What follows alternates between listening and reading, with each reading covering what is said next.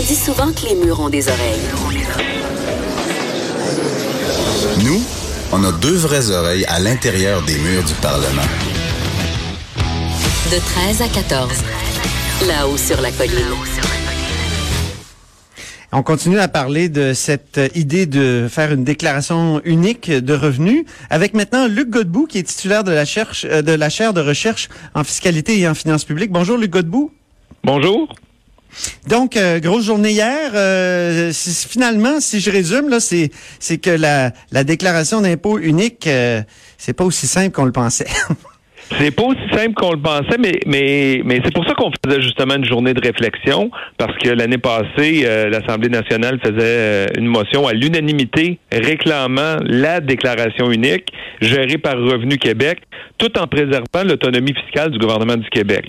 Donc, il va falloir un peu démêler tout ça aussi. C'est ce qu'on a tenté de faire hier. Euh, les gens sont relativement pour l'idée d'avoir une déclaration unique. Donc, si on les questionne un peu, comme ça, sur le fly, est-ce que vous êtes pour ou contre l'idée d'une déclaration unique? Grosso modo, c'est 80% des gens qui sont pour. Oui, ça, les sondages le disent, là. Oui, Diriez-vous qu'il y avait 80 de, de vos experts dans la salle qui étaient pour aussi? Après, après réflexion? Je suis pas, capable. Euh, au début de la journée, j'ai lancé la journée euh, de manière un peu ludique. On avait une petite application, euh, comme ont souvent les partis politiques. On leur posait la question êtes-vous pour ou contre qu'il y ait une déclaration unique? Et on a eu le même résultat de la salle. 80% des gens, comme le sondage Somme de l'année passée disait qu'il était en faveur d'une déclaration unique. Une fois qu'on a dit ça, c'est de dire mais vous êtes pour quoi au juste? Est-ce que vous êtes pour un formulaire unique? Est-ce que vous êtes pour une administration fiscale unique ou vous êtes pour que le, gouvernement du Québec attache sa fiscalité et ait la même base d'imposition que le gouvernement fédéral? C'est trois choses complètement différentes. Répétons-les, comme tout bon professeur, faut répéter. Formulaire, après ça. Formulaire unique, administration fiscale unique ou bien euh, assiette d'imposition unique. C'est trois choses différentes il y a quelque chose de plus ambitieux et de moins ambitieux là-dedans. Le formulaire unique, là, en 1984, là, quand on allait au bureau de poste avec euh, puis on revenait avec le formulaire fédéral, on allait à la caisse populaire, on revenait avec le formulaire du Québec, on remplissait ça au crayon de plomb, après ça on mettait ça au propre, puis après ça on mettait ça dans la boîte aux lettres. Là, un seul formulaire aurait pu être très attrayant.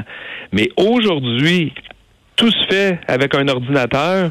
On ne sait même pas qu'il y a deux déclarations. Fait que le seul formulaire unique, c'est un petit pas bien modeste pour régler toute la lourdeur euh, que les contribuables sentent lorsqu'ils produisent leur déclaration d'impôt. Après ça, on s'en va sur l'idée. Je pense que ce qui fait le plus consensus hier là, autour de nos, nos, experts, là, finalement, c'était une administration unique. C'est un guichet unique. On peut-tu parler à une seule personne lorsqu'on a un problème fiscal? Lorsque le gouvernement conteste ce qu'on a inscrit dans notre déclaration, on peut avoir un guichet unique? Lorsqu'on est vérifié, on peut avoir un guichet unique, que ce soit une, vérification pour les deux?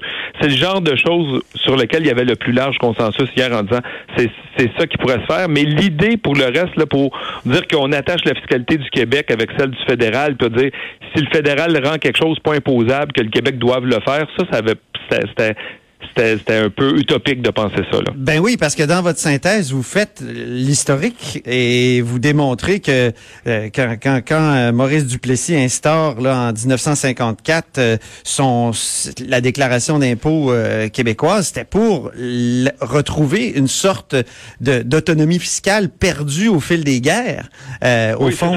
Et, et, et, Dieu sait que le Québec s'en est servi de cette autonomie fiscale-là. On le voit dans les différences, les nombreuses différences. Jean-François Gibault, tout à l'heure, me disait il y a 20 pages de différences de, de mesures fiscales entre le, entre le Québec et, euh, et Ottawa.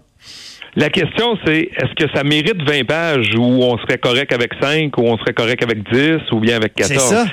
C'est l'autre question, c'est l'autonomie fiscale, c'est important, mais est-ce que ça vaut le coup? C'est ça, parce que autonomie fiscale d'un côté, ça veut dire nécessairement de l'autre côté du balancier complexité fiscale. Donc, que qu'on s'attache les mains et qu'on ne veuille pas utiliser l'impôt comme un outil de développement socio économique, culturel, euh, ça, je pense que c'est trop demandé. Donc, on, la Constitution prévoit que le gouvernement du Québec peut lever un impôt, donc il doit être capable d'en baliser les, les, les, les, grands, les grands pans. Donc, ça, je pense que ça allait, ça allait assez bien. De, dans, au fil du temps, là, c'est les provinces qui ont renoncé, dans le fond, à leur autonomie fiscale en donnant ça à Ottawa, là, sauf le Québec. Là. Donc, euh, c'est pas parce qu'eux l'ont fait que c'était nécessairement le meilleur choix. Mais pour le Québec, donc, on garde l'autonomie. Ça nous a permis de mettre en place, je vais prendre volontairement une mesure qui n'existe plus, mais qui, qui fait image, le régime épargne-action de Jacques Parizeau. Ben on n'aurait pas pu mettre ça s'il n'y avait pas eu l'autonomie fiscale. Donc ça, c'est un geste où on pensait que ça pouvait aider le développement économique et le développement des, citoyens. J'ai lu aussi que vous, dans la liste des choses qu'on a pu faire, c'est les fonds de travailleurs. Les fonds de travailleurs, donc, euh, effectivement. FTQ, CSN, oui. C'est ça. On peut même se poser l'an dernier, si le Québec n'avait pas son autonomie fiscale en matière de TVQ, est-ce qu'il aurait pu dire on va aller, aller faire des changements pour aller chercher les, euh, les fournisseurs étrangers euh, avec, ah, avec l'application de la TVQ? Donc, vous voyez, l'autonomie, c'est pertinent de le garder. Par contre... juste pour finir sur l'exemple, Dieu sait que ça a rapporté. Netflix, euh, c'est combien de millions de plus là, cette année? C'est pas on gigantesque, seulement trois mois. oui, c'est ça, on s'enligne sur des centaines de millions par année. Là. Donc, c'est significatif. Donc, bon, faut, faut, mais l'autonomie fiscale, faut, faut s'en servir aussi avec modération. À chaque fois qu'on fait un geste qui vient changer la déclaration du Québec par rapport à celle d'Ottawa, faut bien comprendre qu'on ajoute de la complexité. Donc, est-ce que la complexité est toujours bonne? Donc, je vous donne des exemples. Quand on est, quand on est travailleur autonome, dans certains cas, on peut avoir un bureau à domicile ben on peut pas déduire exactement la même chose à Québec qu'à Ottawa. Dans les frais médicaux, vous êtes malade, vous allez voir certains euh, spécialistes de la santé, vous avez des frais. Il y a des frais qui sont admissibles à Ottawa, pas admissibles à Québec. Ça, là, je pense que c'est pas une, grosse affaire de dire on va avoir la même base. On perd pas beaucoup d'autonomie fiscale dans ce contexte-là. Euh, il y a des mesures là, pour euh, les euh, les, les, les euh, genre les apprentis mécaniciens, tu sais, les. Oui. Au, départ, là, c'était la même mesure Québec et Ottawa. Puis les deux gouvernements ont dit, hey, mais ça, dans le temps, faut, faut l'indexer, faut que la mesure ne perde pas de la valeur à cause de l'inflation. Mais Ottawa, évidemment, l'indexe sur l'inflation canadienne, puis Québec l'indexe sur l'inflation québécoise. Donc mhm. aujourd'hui, ben ceux qui ont droit au maximum, ils n'ont pas droit exactement au même maximum dans les deux déclarations. Il y a comme 22 pièces de différence.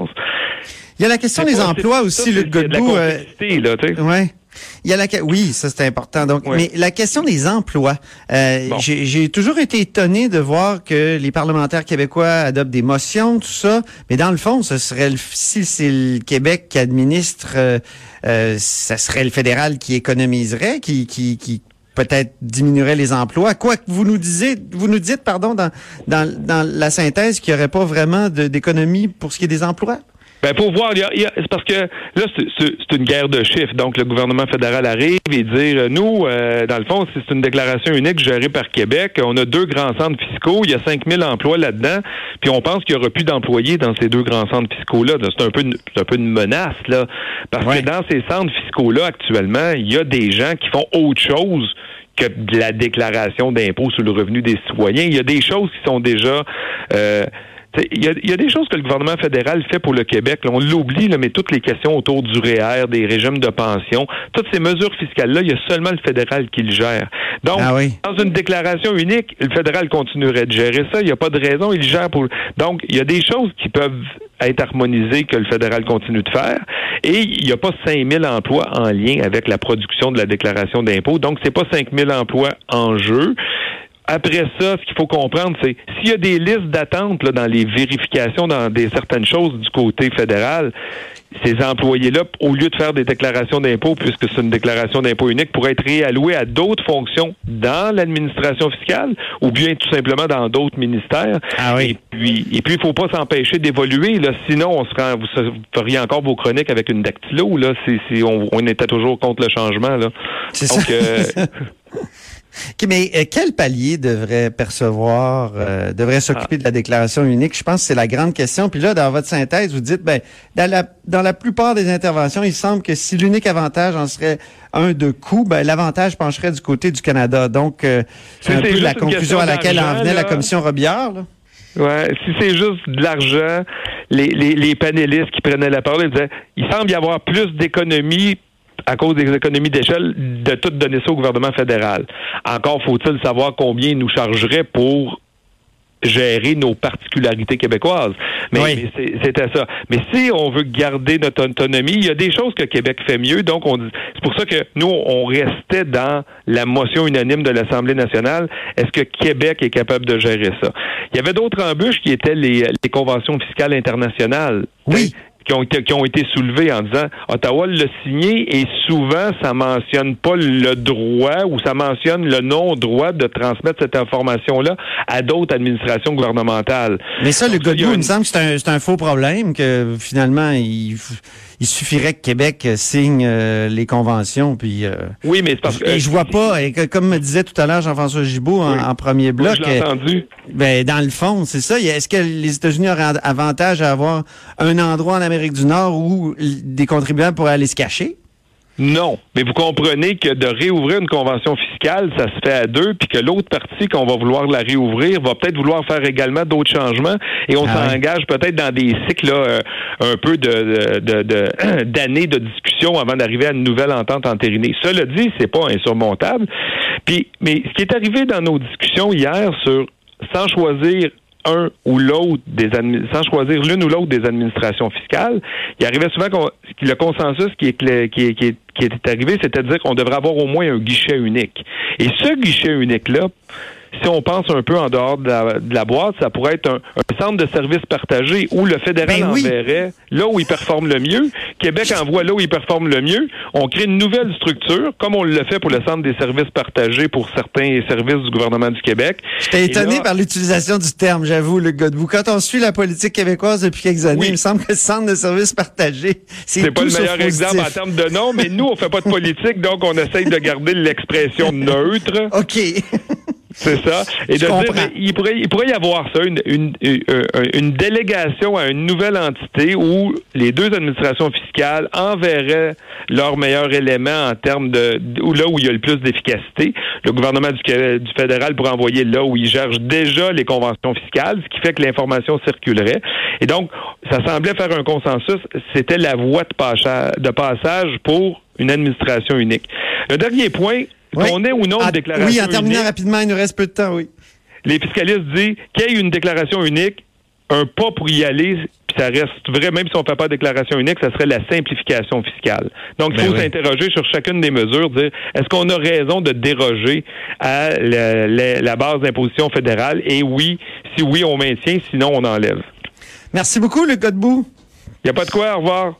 Donc, euh, Luc Godbout, euh, titulaire de la recherche euh, de chaire, voyons, de la chaire de recherche, je le reprends, en fiscalité et en finances publiques. Restez des notes, c'est la chronique constitutionnelle dans quelques instants.